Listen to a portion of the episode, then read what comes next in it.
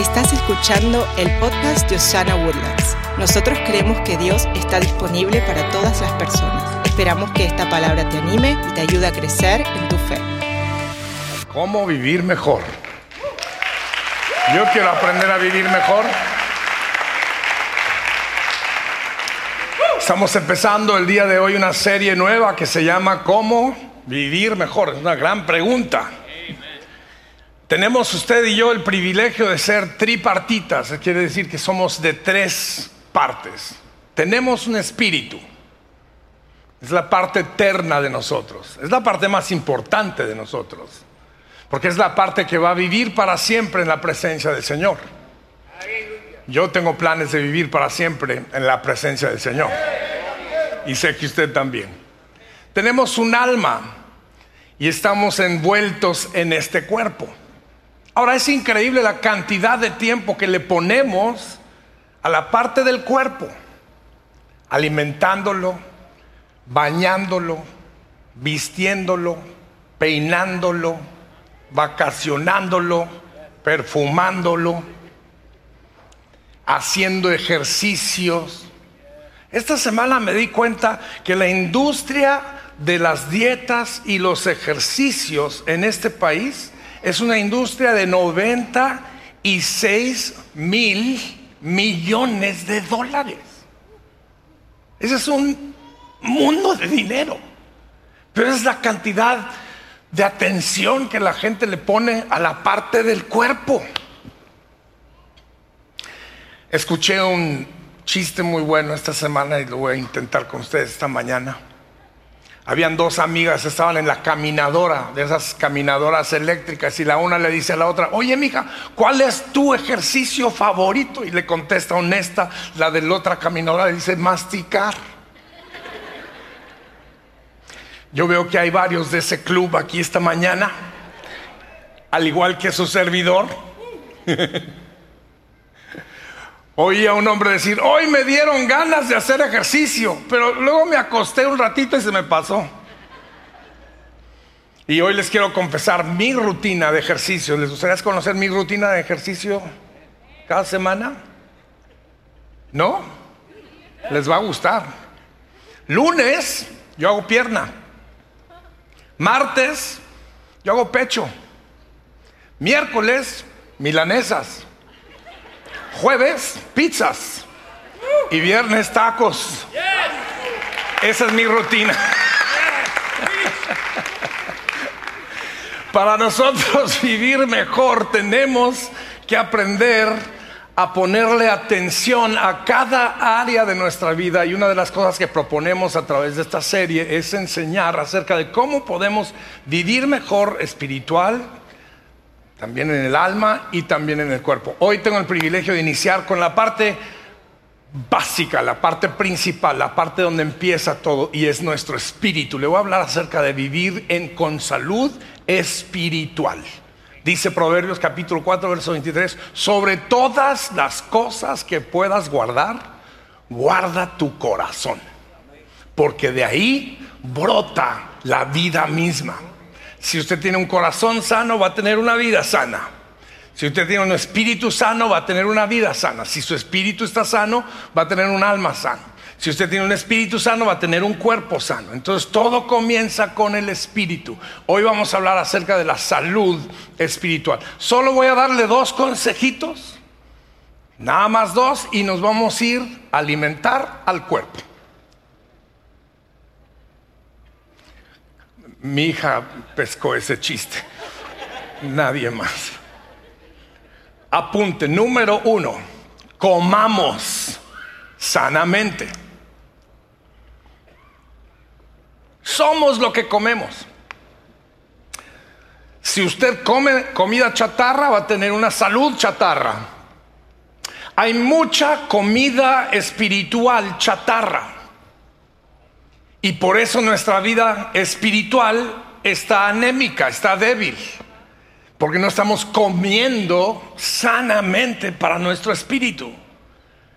Usted y yo necesitamos ponerle atención a qué es lo que alimentamos a nuestro espíritu. Alimente su espíritu.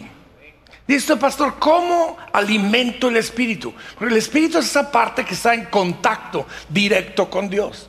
Es mi espíritu el que estaba cantando hace un momento a través de mi cuerpo Así eres tú, cumplidor de promesas, abre caminos, luz en tinieblas. Así eres tú. Eso está saliendo de mi espíritu a través de mi, de mi, cuerpo, pero mi espíritu es el que está comunicando eso con el Padre y tenemos comunicación espiritual. Ahora es muy importante tener un espíritu sano y que ese espíritu esté constantemente en comunicación con Dios. Así es como alimentamos nuestro espíritu.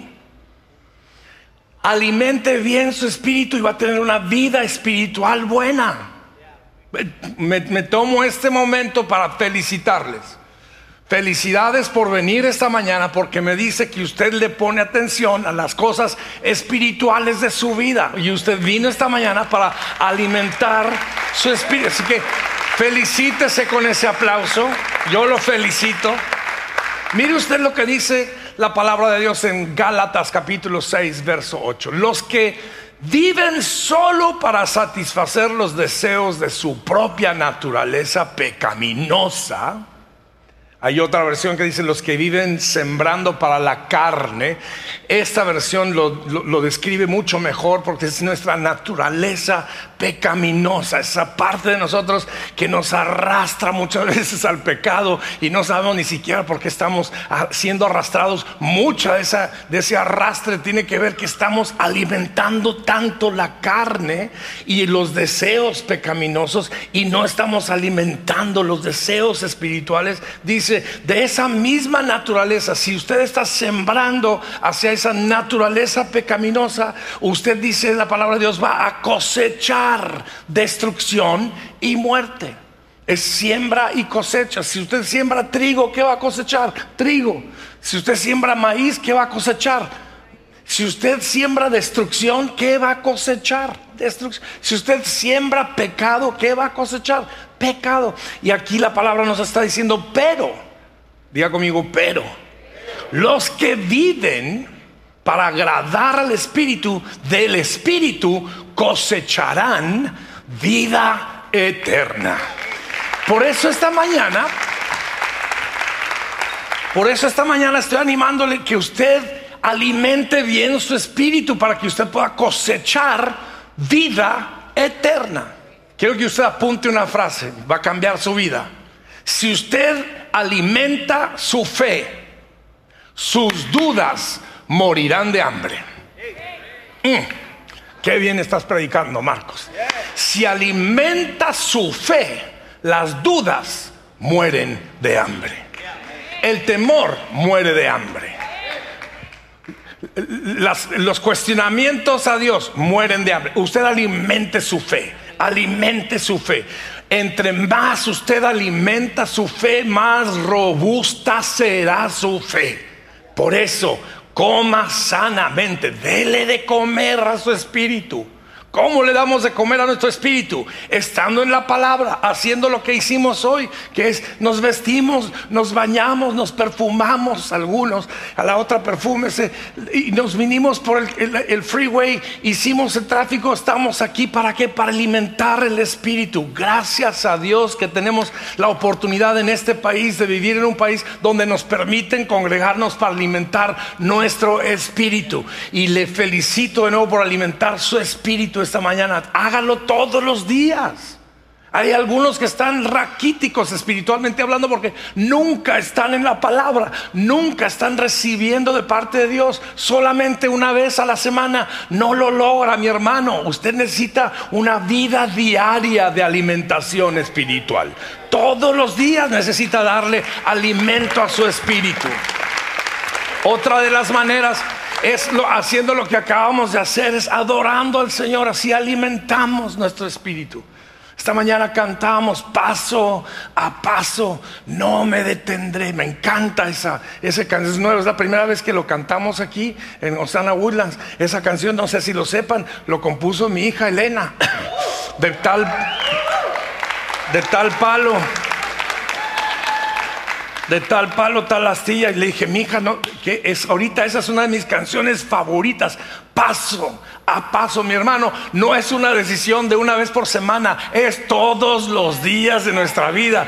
Todos los días voy a caminar con Jesús, todos los días voy a buscar a Jesús, todos los días Jesús me va a buscar a mí, todos los días su Espíritu Santo me acompaña.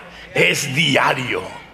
Y a través de los años se va a dar cuenta que Dios es fiel. Siempre es fiel, seguirá siendo fiel, nunca le va a faltar, nunca le va a abandonar. Alimente su espíritu. Cante las alabanzas. Ore. También hay que alimentar bien el alma. Recuerden que hablamos de espíritu, alma y cuerpo. Alimente bien su alma. ¿Qué está en el alma? El alma, es esa parte volátil de uno, la parte que se enoja, la parte que se entristece, la parte que se enamora, la parte que es sentimental, la parte intelectual, la parte enojona.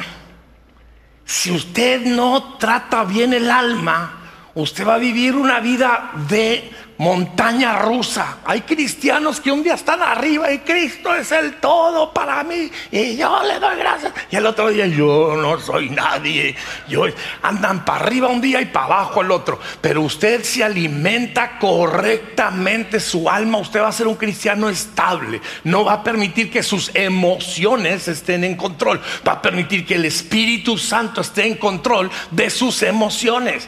Coma bien lo que va a poner en su alma, que sean cosas buenas. Vea usted Filipenses, este es el mejor consejo que le puedo dar acerca de alimentar su alma. Filipenses capítulo 4, es el consejo de la palabra de Dios. Dice, concéntrense en todo lo que es verdadero, todo lo honorable, todo lo justo, todo lo puro, todo lo bello, todo lo admirable. Piensen en estas cosas excelentes y dignos de alabanza. Si usted está solamente escuchando todos los días todo lo que el mundo le está diciendo y usted está escuchando toda esa música que hablan de tantas cosas que van contrarias a la palabra de Dios, usted está escuchando todo el día esa rabia que saca Paquita la del barrio, usted va a vivir una vida rabiosa, amargada, enojada, con la frente fruncida como la tiene ella. Así va a vivir usted. Con razón hay algunos que tienen tantos problemas en su matrimonio, no salen de estar viendo las telenovelas de Televisa y andan viendo y andan imaginándose cosas. Sálgase de ese mundo emocional, métase a una vida espiritual y deje que el Señor controle sus emociones. Al rato por andar alimentando todas esas emociones, usted anda imaginándose cosas que ni son. El pastor no me saludó. Eso lo vio en una telenovela. Yo no sé por qué la hermana me echó ese ojo. Porque No, no, no, quítese ese emocionalismo. Viva una vida espiritual. El pastor no me saludó. ¿Será porque anda orando? ¿O será porque está ocupado? Porque no me vio. Nunca me olvido la vez que una hermana me dijo, es que esa hermana me vio con discos. Yo le dije, no, hermana, es visca. y nos imaginamos cosas porque nos metemos en el mundo emocional. Tenga cuidado con lo que está entrando por sus ojos, por sus oídos, porque eso afecta el alma, afecta el espíritu. Anoche mismo estábamos, mi esposa Miriam y yo estábamos viendo, a ver, buscando alguna serie nueva porque habíamos acabado una que nos gustó y, y andamos de repente, dije, vamos a probar este. Y no pasaron ni 10 minutos y empezaron a hablar de cosas que no van de acuerdo a nuestros valores. Inmediatamente volteé a la pastora y me dice, yo no estoy cómoda con andar viendo esto, no estoy cómoda con que esas conversaciones sean parte de mi casa. Y yo estoy de acuerdo con lo que ella dijo. dije amén. Y le cambiamos. Porque cuando no va de acuerdo a la palabra de Dios, ¿para qué lo anda teniendo ahí en su medio? ¿Para qué anda escuchando esa música que no va de acuerdo a la palabra de Dios? Gracias por esos tres hermanos que me animaron con ese aplausito. Colosenses capítulo 3, verso 2. No, ya llegaron muy tarde el aplauso, gracias. Colosenses capítulo 3, versículo 2. Piensen en las cosas del cielo, no en las de la tierra. Hay alguna gente que nada más tiene su mirada puesta en las cosas de la tierra y el Espíritu Santo nos está invitando el día de hoy que elevemos nuestra mirada, suba su mirada. Mire hermano, si usted nada más se la pasa viendo noticias va a estar deprimido.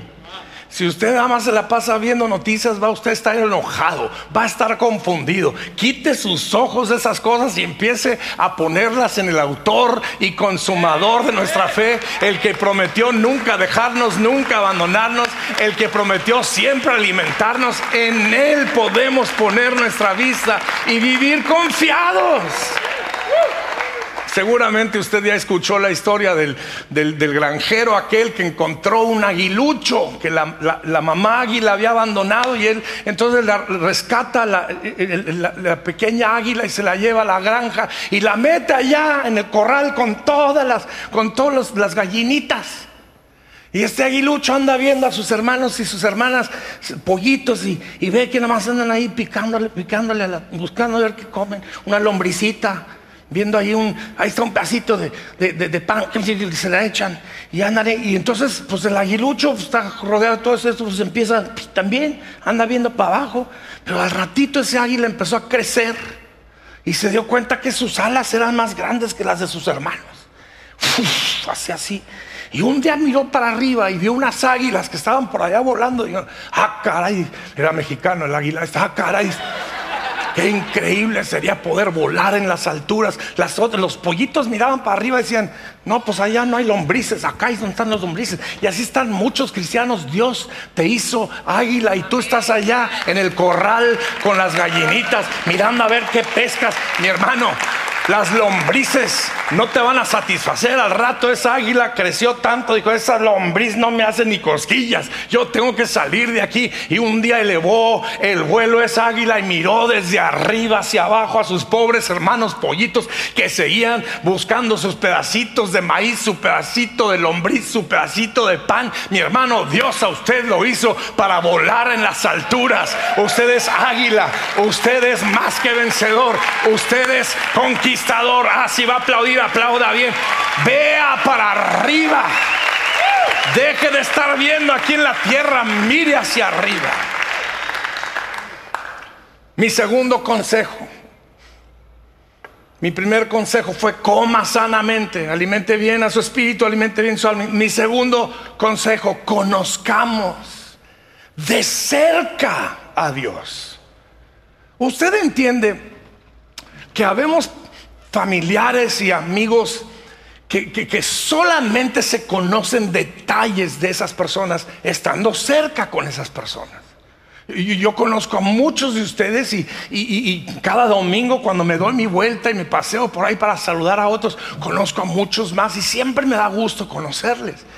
Pero hay cosas que no conozco de su vida simplemente por no estar cerca de usted y viceversa. Hay, cosas que usted no conoce de mí simplemente porque no estamos cerca. Aun cuando nos comamos un almuerzo, una cena, hay cosas que nunca conoceremos hasta que no tengamos una relación cercana.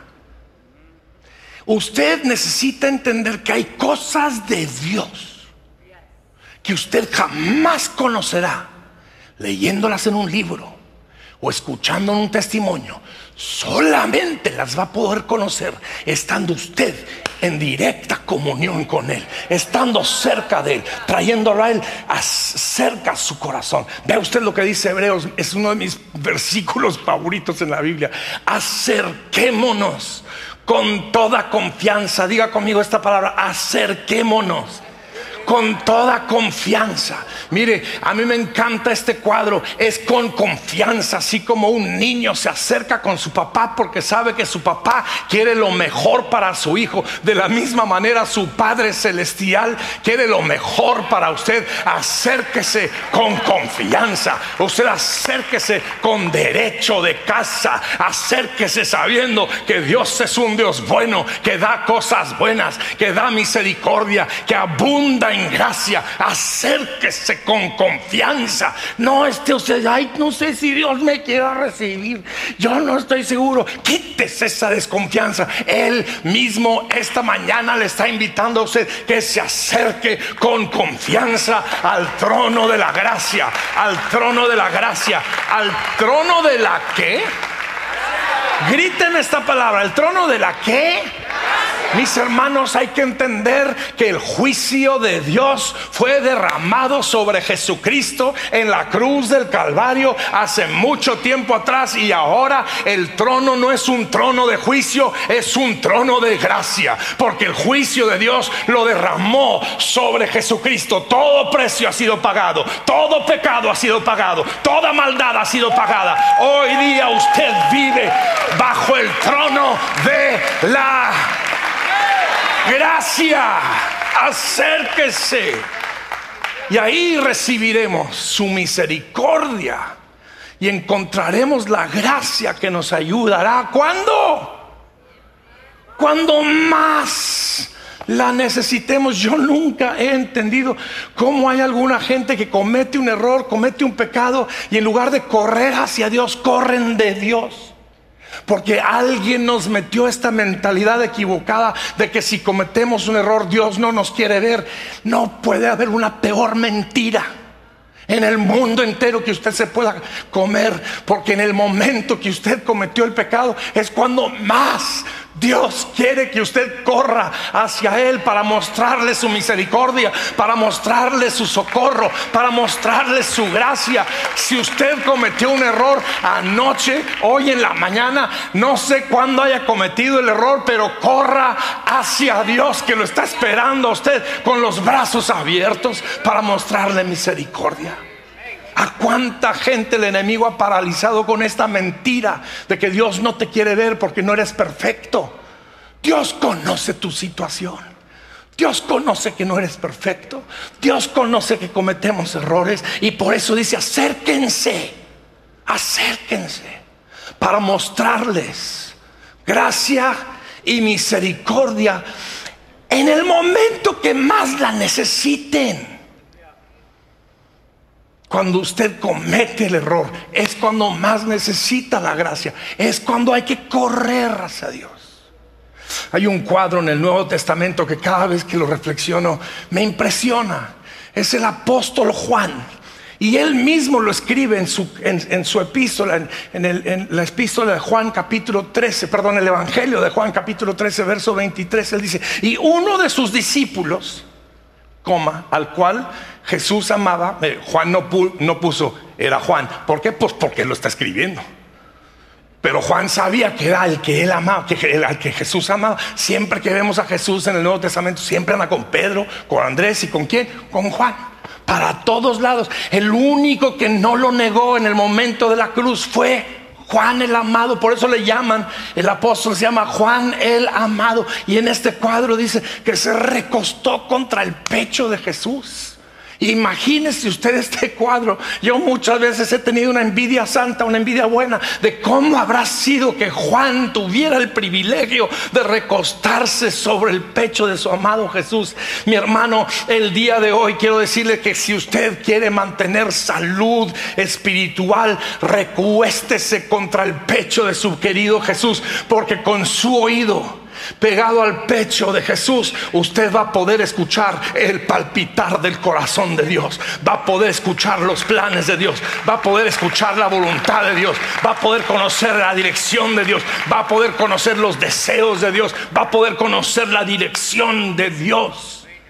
Acérquese, acuéstese en el pecho, escuche el corazón de Dios. Juan capítulo 10, verso 27, mis ovejas escuchan mi voz, yo las conozco y ellas me siguen. ¿Cómo se conoce la voz de alguien pasando tiempo con ese alguien? Este mes de julio son 36 años que conocí a Miriam Lee en un carrito rojo Nunca olvido ese carrito rojo, pero lo que menos olvido es que esa noche que yo iba a predicar, ella dirigió la alabanza. Yo era un muchacho de 23 y ella una de 22. Y cuando ella empezó a dirigir la alabanza, de repente llegó un momento en que ella quitó sus zapatos para danzar. Y ahí me tuvo. Desde ese momento dije, esta es una gran mujer de Dios. Cualquier mujer de Dios que no tiene pena ni cuidado de botar los zapatos para alabar a Dios, dije, esta es la mía, véngase para Durango.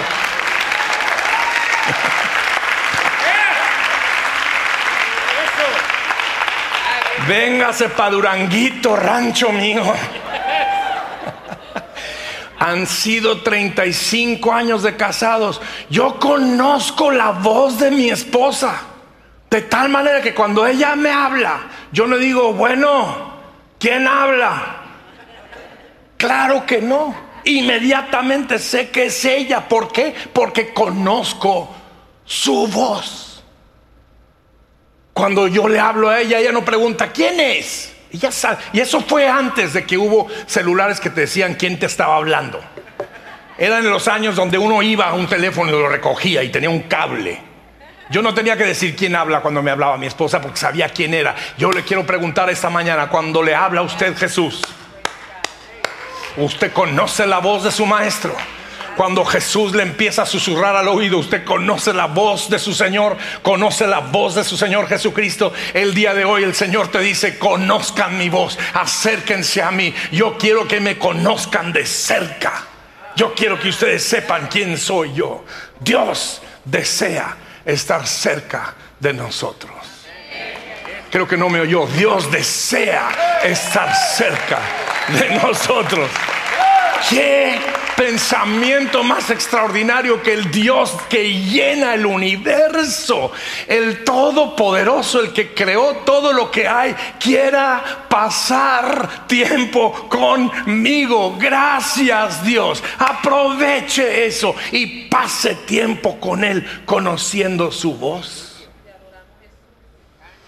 En el Nuevo Testamento, y con esto termino, todos hemos oído la historia de la parábola del hijo pródigo. Pero lo que pocas personas saben es que para esa parábola tenía menos que ver con el hijo pródigo que con el padre. Jesús enseña esa parábola para que aprendamos acerca del corazón del padre. El pródigo lo conocemos muy bien porque el pródigo de esa historia hemos sido nosotros en varias ocasiones que nos hemos alejado, que hemos malgastado nuestra herencia y de pronto nos encontramos en el chiquero comiendo con los puercos y de repente despierta ese muchacho y dice, ¿cómo es posible que esté yo comiendo de las algarrobas de todo esto que está en este chiquero si en la casa de mi padre los sirvientes comen mejor que esto? Y se levantó, volvió en sí y regresó. Pero lo que pocos recuerdan de esta historia es que ese papá todos los días se levantaba, se bañaba, se afeitaba, se perfumaba y luego se acercaba a la puerta para ver si ese era el día que iba a regresar su hijo y miraba día tras día. Pasaba un día, se acostaba diciendo quizá mañana. Otro día pasaba, pasaba una semana, quizá la otra semana. Pero todos los días vemos al Padre esperando al Hijo venir. Mi hermano, el día de hoy el Padre lo está esperando a usted. Él está listo para recibirlo en sus brazos. Él está diciendo, mi hijo, acá estoy, acá está tu casa, estoy listo para abrazarte. Mi hermano, yo no sé quién fue que nos vendió esta mentira de que si usted ha cometido un error, corra de Dios. No, al contrario, si usted quiere vivir con salud espiritual, corra hacia Dios, corra hacia Dios. Si usted cometió un pecado, corra hacia Dios. Si usted volvió a caer en el mismo pecado, corra hacia Dios. Si usted se encuentra en problemas el día de hoy, corra hacia Dios. Ayúdeme a, predicar esto. Si usted está en duda esta mañana, corra hacia Dios. Si usted tiene temor en su alma, corra hacia Dios. Si usted está dolorido o tiene angustia o lo han traicionado, corra hacia Dios. Todos los que están cansados, corra hacia Dios. Vengan a mí, dice Mateo. Todos los que están cansados y llevan cargas pesadas, y yo les daré descanso.